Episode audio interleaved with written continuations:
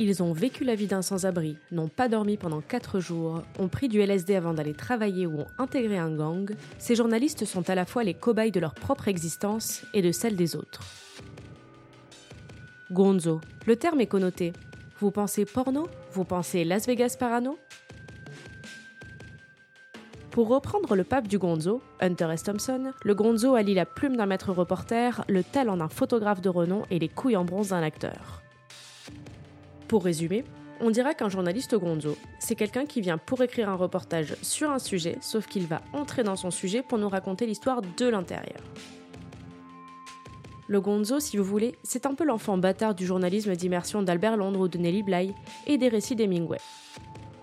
Dans un style plus halluciné, la pratique implique pour certains de grandes quantités d'alcool et de substances plus ou moins légales. En même temps, c'est l'époque. Le gonzo apparaît avec les mouvements libertaires de mai 68 et va couvrir aussi bien la politique que les milieux rock.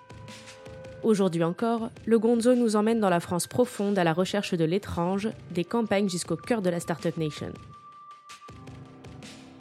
Ce podcast commence en 1960 aux États-Unis, où l'on partira sur les traces des nouveaux journalistes, de Hunter S. Thompson à Gloria Steinem en passant par Tom Wolfe. Dans le deuxième épisode, on prend la route avec les critiques rock jusqu'à Los Angeles. On s'envolera ensuite pour Paris, au milieu des années 70, pour suivre l'aventure du magazine actuel avant de rencontrer les journalistes gonzo français du 21e siècle. Je m'appelle Manon Mérien Joly et vous écoutez Gonzo, le podcast sur les gueules brûlées du journalisme.